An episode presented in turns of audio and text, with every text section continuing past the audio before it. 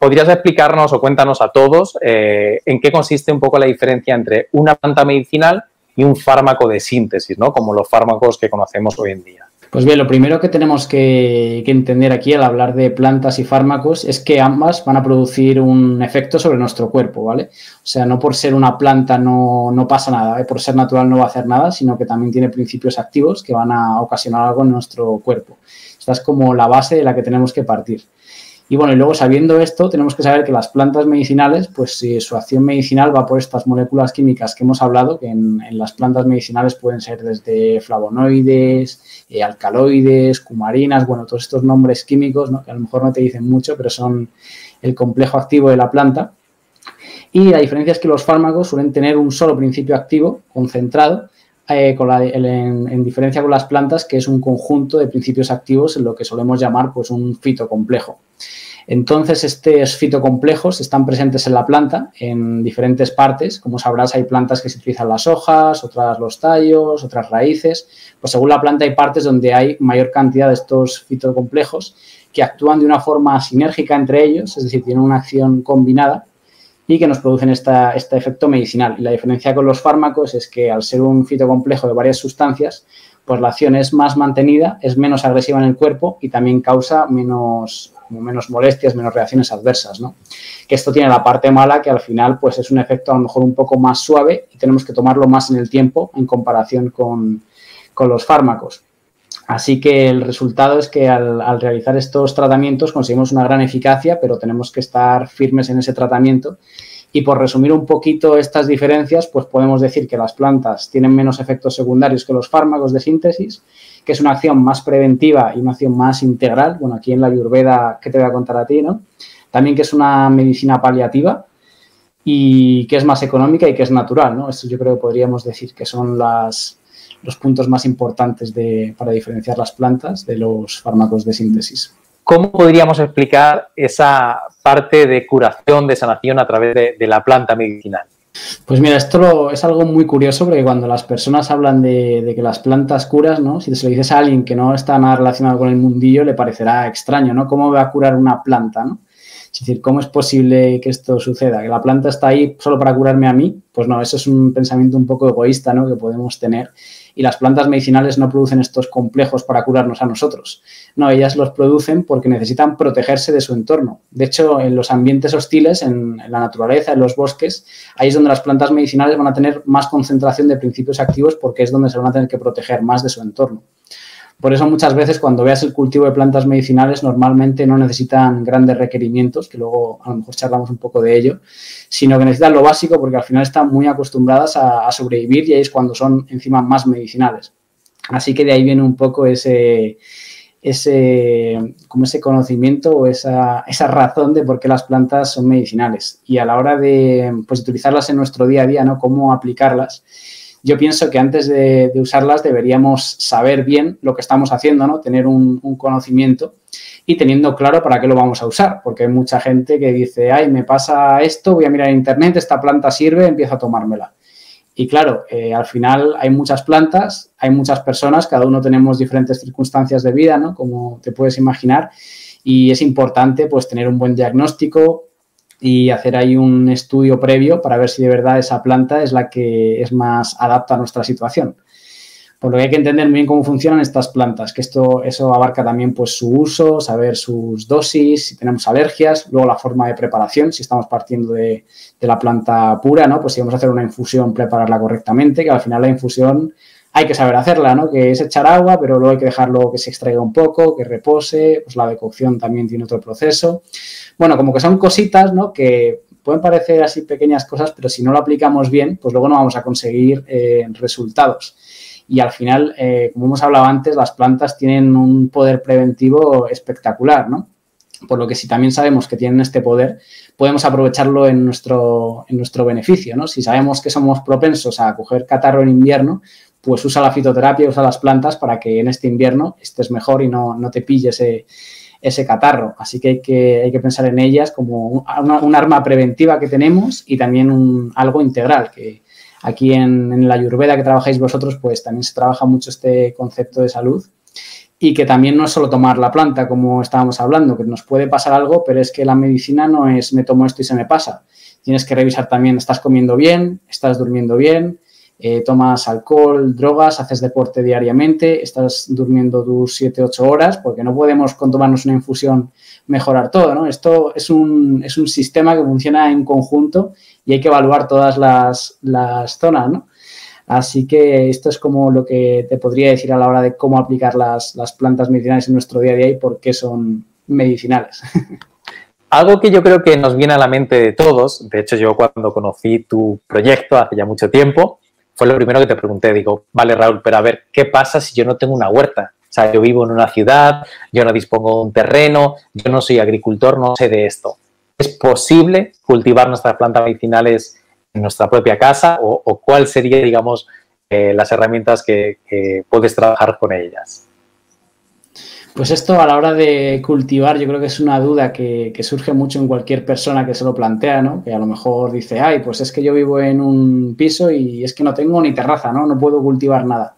Y no es así. Yo creo que eso también son creencias limitantes, que esto también es importante trabajar, ¿no? Que si tú ya dices que no vas a ser capaz de cultivarlo, pues no te va a crecer nada al final hay que ponerle ganas también.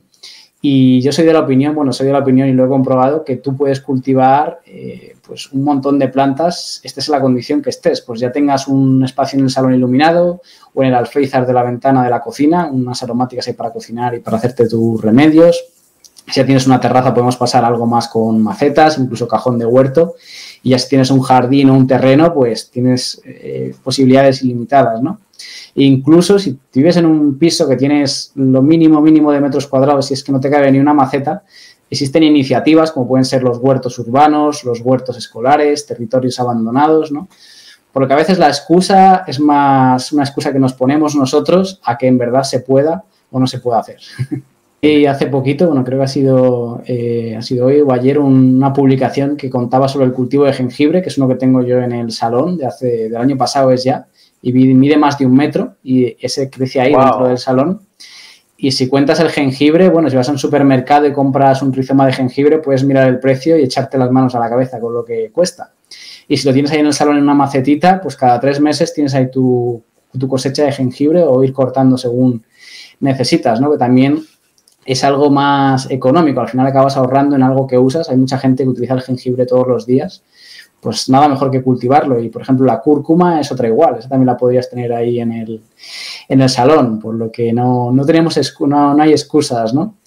Y si no, a la hora de, cultivar, pues también me suelen preguntar, ¿y por cuáles empiezo? ¿Qué puedo hacer? Al final también puedes empezar con las clásicas, ¿no? Y decirle, pues mira, si vas a empezar de cero, pues vete a las más indispensables o a las que más partido vas a sacar. O sea, no tiene sentido que te vayas a cultivar una planta extrañísima si luego no la vas a usar, ¿no? Aprovecha también un poco lo que más te sirva o sin empezar por lo clásico, pues ya sabes, la menta, romero, la albahaca, la salvia, mejorana, manzanilla, el aloe vera, ¿no? Que es, al final acaba creciendo todo y, yo creo que, no tenemos excusa. Y si tienen cualquier duda alguien, pues ya sabe que me, que me pueden escribir y ahí podemos ir creando planes de acción, ¿no? y antes mencionabas también, ¿vale? Porque no quiero que se me pase, la fitoterapia. También algo bastante sonado o cada vez un poquito más, pero ¿En qué consiste la fitoterapia? Cuéntanos un poquito qué significa este término o esta definición. Pues bueno, sí, la fitoterapia, que nos hemos puesto a hablar de ello, pero no la hemos definido, ¿no? Y alguien que nos esté escuchando y no sepa nada del tema estará un poco, pero, pero ¿qué es eso que han dicho? ¿no? Pues bueno, la fitoterapia la podemos definir como la utilización de productos de origen vegetal con finalidad terapéutica, ¿no? Que esto incluye pues desde prevención, tratamiento, hasta la cura de cualquier molestia o estado patológico que, podamos tener.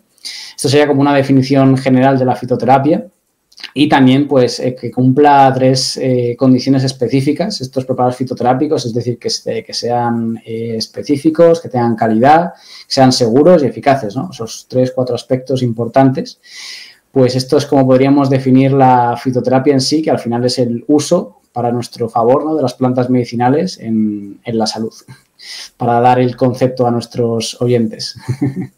Y antes de pasar a recibir algunos truquillos que ojalá y nos puedas ayudar con eso, también me gustaría que un poco a la gente que nos está viendo en qué consiste tu proyecto de Farmaceta qué, qué es lo que se puede encontrar dentro, cómo ayuda Farmaceta a llevar esto de las plantas medicinales a la vida de las personas. Cuéntanos un poquito para aquellos que de repente les pueda interesar y bueno, que sepan en qué, en qué consiste.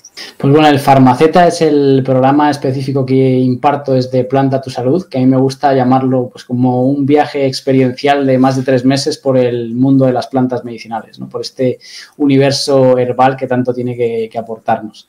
Y es un viaje en, todo el sentido de la palabra porque empezamos por entendiendo para qué sirve cada planta, ¿no? Porque para qué vamos a empezar a cultivarlas o a usarlas si no tenemos el, principio inicial de saber para qué se utiliza cada planta. Pues este primer apartado, primer gran bloque de entender cada planta, entender para qué se utiliza y entender estas definiciones básicas que luego nos dan opción a, utilizarlas, ¿no?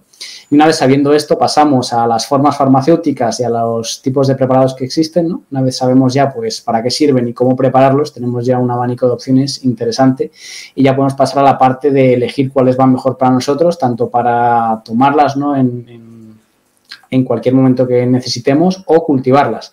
Que esa es como la última parte de este, de este farmaceta, de este programa, que es integrar o cultivar, ya sea en tu casa, piso, jardín, pues aquellas que sean más comunes o uses más en el día a día, ¿no? las dolencias así más, como más sencillitas de tratar, que no necesitas eh, pues, eh, asistencia médica, por así decirlo. Así que es un programa integral que cuenta con estas tres grandes bloques de, viaje por el universo de las plantas medicinales. Y bueno, y además de todo esto, pues esto va acompañado eh, con, ponencias extras de diferentes expertos que van dando em, como conocimientos añadidos a cada uno de estos bloques, profundizando más en la materia. Que de hecho, si no recuerdo mal, tenemos a 10 expertos, 10 profesionales diferentes, tanto de usos como cultivo, como medicina indígena, como preparaciones. Bueno, ahí hay un compendio de profesionales interesante, así que eso le da también mucha variedad al, programa y es algo en lo que yo pues le tengo mucha estima, ¿no? Al final, crear algo que, de verdad aporte, que se vean también cosas nuevas, no solo lo que puedas encontrar en cualquier libro por internet. Al final, crear algo multidisciplinar, pero siempre enfocado en este universo de las plantas medicinales y enfocado a que lo puedas aprovechar en tu día a día. Y para llegar a este, bueno, este programa, este curso, el Farmaceta, que ahora mismo no está abierto, lo tengo cerrado, pero la próxima edición es probable que la abra después del evento de la Semana de las Plantas Medicinales, que es este evento online gratuito que empezamos el 10 de noviembre. Así que durante este evento yo voy a hacer como unas clases gratuitas para hacer eh, ver a las personas, ¿no? Esto, todo lo que las plantas medicinales nos pueden aportar, hacer esta aproximación inicial, entender los conceptos básicos. Y luego la gente que lo desee, pues va a tener opción de luego dar el paso y pasar a este otro programa que ya sí que es como meternos en la caverna unos cuantos meses a estudiar ahí profundamente y salir luego renovados, ¿no? Yo esto luego se lo haré llegar a toda la gente de la comunidad, porque ya desde que he mencionado que íbamos a tener este live, de plantas medicinales mucho más escrito, quiero saber más, ¿dónde puedo apuntarme? ¿Qué puedo hacer? Digo, bueno, tranquilos que os voy a hacer llegar toda esta información, así que desde ya un llamado para los que nos estén escuchando de que se van a poder apuntar en el link que está dentro de Instagram, luego lo dejaré aquí debajo de este vídeo en la descripción para que, bueno, no se pierdan eh, toda esa semana maravillosa que, estoy seguro que la van a disfrutar muchísimo. Creo que surgen algunas preguntas normalmente eh, del tipo, ok, Raúl, vale, me interesa, pero yo no tengo ni idea. Es decir, yo partiría de cero. Este programa se puede adaptar a mí, tenemos que tener un cierto nivel, un cierto bagaje o haber estudiado algo previamente sobre plantas. Pues mira, este programa, hablando del Farmaceta, el, programa de varios meses de duración que tenemos dentro de la Escuela de Planta Tu Salud, está adaptado a todo tipo de personas. Es decir, si partes de cero, es aún mejor porque vas a tener las bases ya de, con un conocimiento sólido, eh, con información contrastada y de ahí vas a poder crear un nuevo universo ¿no? de, plantas, porque una vez te metes ves que hay muchísima información y que se van abriendo diferentes puertas. Y si ya vienes con algo de conocimiento o ya llevas años en el mundo de las plantas medicinales, pues también te va a servir para asentar conocimientos, eh, pues eh, enterarte un poquito más de si los usos son contrastados, no son contrastados, cómo profundizar más en algunos temas, tenerme a mí por si quieres profundizar exactamente en algo que no, no te ves seguro, ¿no? Así que yo creo que se puede orientar a estos dos perfiles, a alguien que quiere como profundizar un poquito más o a personas que se están acercando de un inicio y de verdad quieren enfocar su vida y dar este cambio, este salto, ¿no? a la vida más natural que al final tiene muchos aspectos, ¿no? La salud y las plantas medicinales es uno de ellos, pero luego tenemos otros tantos más en, el resto de, nuestras rutinas que, también se trabaja, ¿no? Así que hay que trabajar en, de un modo integral. Fenomenal. Bueno, yo creo que esto ayudará también a muchos y a muchas que, eh, que estén ahí con el run run de, oye, me gusta, pero no sé yo si esto es para mí, ¿no? Y si se adapta a mis necesidades, bueno, pues ya ha dicho Raúl que sí, que se va a personalizar todo el trabajo que hagan dentro. Y yo creo, Raúl, yo no me quiero extender mucho, me gusta el minimalismo. Eh, la verdad que siempre estoy fascinado de tenerte aquí, de tenerte un ratito y que dediques tu tiempo, que es muy valioso con nosotros. Pero eh, quiero como cerrar esta entrevista o esta charla virtual con algunos tips, algunas estrategias, algunas microacciones que las personas se puedan llevar para que desde hoy mismo puedan empezar a aplicar, ¿vale? Y que les ayude de alguna forma a enfrentar este invierno que viene para evitar lo que sea, ¿no? Aquellos síntomas, aquellas enfermedades, aquellas cosillas que nos pasan a todos, ¿vale? Incluidos a los que nos dedicamos a la salud, que a veces, eh, bueno, pues nos relajamos de, no, yo lo tengo todo bajo control y de repente nos sorprende. ¿Qué podrías decir? Efectivamente, hay que ser honestos, ¿no? Pero ¿qué podrías contarnos o qué podrías compartirnos más allá de todo lo que has dicho, que me parece algo maravilloso y sobre todo la posibilidad de que, de que participen de esta Semana de las Plantas? Pero darnos así como algún tip, alguna reseñita que nos pueda ayudar. Bueno, pues en el apartado de cultivo, antes de meterme al, tema de los resfriados y el invierno, en el apartado de cultivo, una duda que surge mucho es como qué tierra utilizar, que a lo mejor es algo que puede paralizar a mucha gente, ¿no? De cuál parto, voy a compro la del supermercado o la cojo del parque, la cojo del río. Y a mí una combinación que me gusta mucho es utilizar el 60% de fibra de coco, que esto lo podéis encontrar en cualquier tienda de jardinería o en cualquier vivero. Usar un poquito de humus de lombriz, como un 30%, que es lo que da materia orgánica a nuestra tierra, y un 10% de perlita vermiculita, que es para la aireación del sustrato. Pues bueno, con estas proporciones y esta tierra bastante minimalista, consigues buenos resultados con casi todas las plantas medicinales. Hay algunas que necesitan más materia orgánica, otras que menos, pero bueno, este es como un tip medio que, ayuda mucho cuando vas a dar tus primeros pasos de cultivo. Y estos nombres que he dicho, aunque suenen un poco a chinos, si vais a un vivero tienda de jardinería os entenderán, ¿vale? Lo podéis apuntar. Y pasando a la segunda parte, en vez de cultivo de usos, en la parte del invierno, que ya se nos va acercando sigilosamente, ¿no?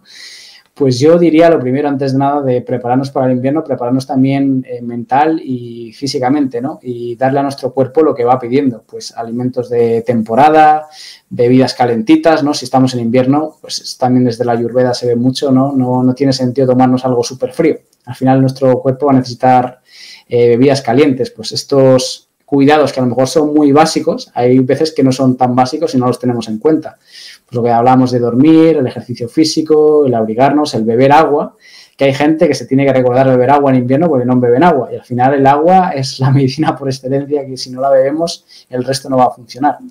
Así que son tips muy simples que a mí siempre me gusta recordar antes de meternos a plantas más específicas porque, porque marcan la diferencia al final.